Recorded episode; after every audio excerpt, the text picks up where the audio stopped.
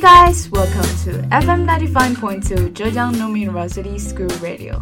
This is Wondering in English Bridge. And I'm Chris. How's your day? I hope that is great. In Wondering, there are plenty of facts that you might want to know. We will wander in the garden of knowledge and enjoy the fragrance of it. I think you probably have got the original name of this program from my introduction, right? Yep, that's it. To wander and to wonder. That is wandering. Any strange questions and anecdotes are welcomed in this program. Okay, so today we'll talk about something that girls might be particularly interested about.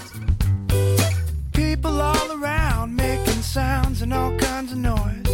If I could only get there, then I could enjoy who they're trying to be, who they're trying to fool. Let's change the mood right now. You know, sometimes I'm thinking about transforming from an announcer to a beauty blogger. Yeah, basically from my interest and woman's nature of pursuing beauty. But I know that I cannot do better than Rihanna or Li Jiaqi. okay, just kidding. So in today's program, I've talked about something about makeups, but from ancient China. So if you are interested in it, come on and have fun. Unless I'm with you. It doesn't matter to me, no. Bring it on down, bring it on down to me. Sing I know that recently the live action Mulan is quite a hit around the world. Hundreds of thousands of netizens have shown great expectations to this film. As a crazy fan of Eve Lu and the previous animation Mulan, I'm definitely yearning for that day to come. Meanwhile, Disneyland has posted a preview which has gained a bunch of fans in days. However, while screaming with excitement for the stirring fight scenes, some netizens also showed great interest in Mulan's makeup. I believe you have seen her makeup, right? Although it doesn't carry the trendy taste, it is consistent with the historical records. You know, according to the record, Mulan is a character living in northern Wei Dynasty, during which period this kind of makeup was quite prevalent among young women. It is said that the Buddhism flourished at that time, and they were inspired by shiny Buddha statues covered with gold. So they painted their foreheads into yellow, which is called Buddha makeup. This yellow color is called 鹅黄 in Chinese, which means the yellow color of forehead. And the red flower that you can see in the middle of her head is called 花钿, which means flower. Though Huadian is prevalent in Tang Dynasty, it has already been flourished in Northern Wei Dynasty already. Yeah, about Huadian, there's quite a lot of sayings about the origin of it. There's one saying that when Shou Yang, the princess of Southern Song Dynasty, was resting under the plum tree, a plum flower accidentally fell on her forehead and left a mark. It makes the princess even more charming. So the maids in the palace all follow her suit and stick or paint a flower on their forehead. Soon it became a trend all over the place. Another thing is that the maid of the queen, Guan Er, seduced the emperor but was found. The queen burst into fury and used a knife to disfigure her forehead to punish her. In order to cover the scar, Guan Er puts a flower on her forehead every day, which made her even more charming and beautiful.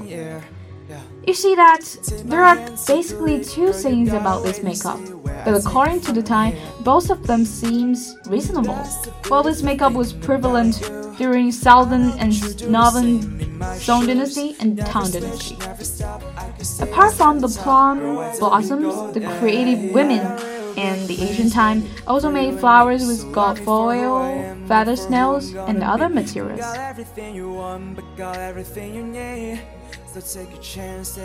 After talking about Hua Dian, I think you must be quite curious about how the ancient Chinese deal with their makeups. There's one thing that I want to point out. That is not only women did makeups, but also men did it in the Northern Song Dynasty. So you may have heard of many male characters in the history who were famous for their lookings, like Pan An, King Lanling, and Cao Zhi, you know, the son of Cao Cao, who got his reputation for making up a poem in seven steps. There's a saying that he would never meet someone else if he didn't put on his makeup. Quite interesting, right? Southern and Northern Song dynasty is quite a golden age for men to go after trends of beauty. No wonder that the infatuation for handsome men was in vogue at that time.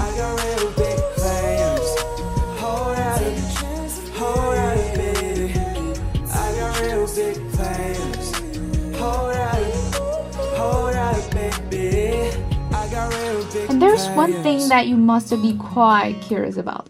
That is how they put on their lipsticks when in a time there is no lipsticks. Oh, there is something I need to correct. At that time, they call it 口脂 or 唇脂 in Chinese, which means the lip for mouths. You know, in my memory, mostly from the TV series I've watched when I was a kid, and every time when a bride is going to marry someone and do some makeups in front of mirror, they will always pick up a red paper and rub her both lips on it. It's quite classical and it became my first impression of how they do with their lips when there's nothing like lipsticks. But I know that there's still someone still using this currently. You know what? Before I check online, I thought the red paper they use is saturated with red ink, but which is wrong. Yeah. In fact, they take red cinnabar pigment or rouge mixed with tallow as materials. The manufacturing process of this is quite complex.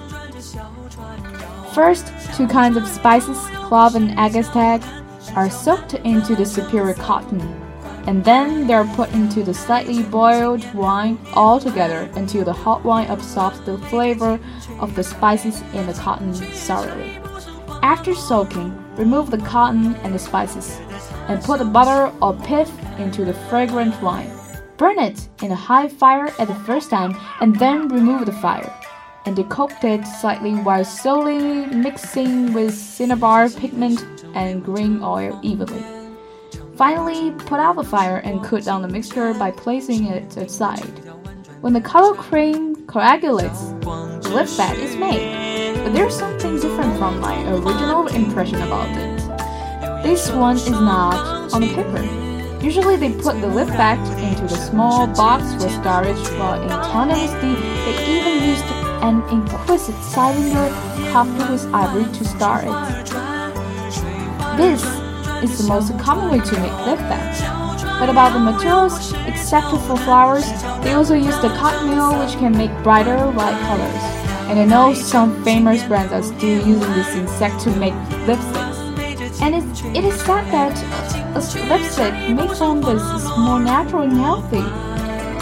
But I promise, if you have seen a picture of this horrible creature, you would definitely give up buying or using them.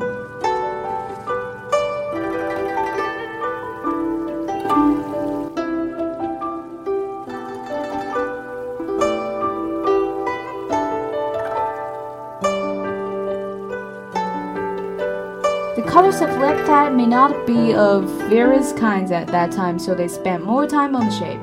From Han to Qing Dynasty, girls all like to shape their mouths small in order to look effeminate. So you can see that the shapes all look tiny, and most of the lips are in the shape of flower. For women, they will spend hours on their makeups, which never changes with time. I was wondering if their husbands also have to hurry their wives before going out. But as I said before, makeups is not particularly among women. Men also did makeups just as uh, you know, in Scotland, men also wear dresses. In addition to men, I've mentioned in the southern and northern Song dynasty, men in Tang dynasty, they also put on lip fat, and it's quite trendy. The lip fat is also an important item for the emperor to reward the ministers though. But most of the reasons are that the lip fat could moisturize the chapped lips, especially in winter. You know, the winter in northern China is really dry. In addition to the two steps I've mentioned in this program, there are basically seven steps for the process of doing a perfect makeup, which includes applying face powder, 敷铅粉, rubbing blush, 抹胭脂, drawing eyebrows, 画黛眉, pointing dimples, 点面靥。Sticking for a flower, 贴花钿, drawing white line on both sides of face, 画斜红, and putting on lip fat, 涂口脂. There's a poem written by Yuan Zhen about seven steps into makeup. 元稹的诗《恨妆成中》就大致讲到了唐朝女子的七步成妆。诗的内容是这样的：小日穿细明，开为理妆点。覆粉桂重重，施朱连染染。柔环被额垂，从鬓随钗敛。凝翠晕蛾眉，轻红浮花脸。满头行小书，当面施圆叶。最恨落花时，妆成独披颜。About the seven steps of making up, there's quite more to talk about. No wonder we always say that cosmetic is a science. So next time we may talk about the other steps involved in this process. And I think you can also try to make lipsticks by yourself under instruction. So that's the end of the program. If you want to hear more about something novel and interesting that you always wanted to know, leave message at the comment area. We will choose some to answer. See you next time.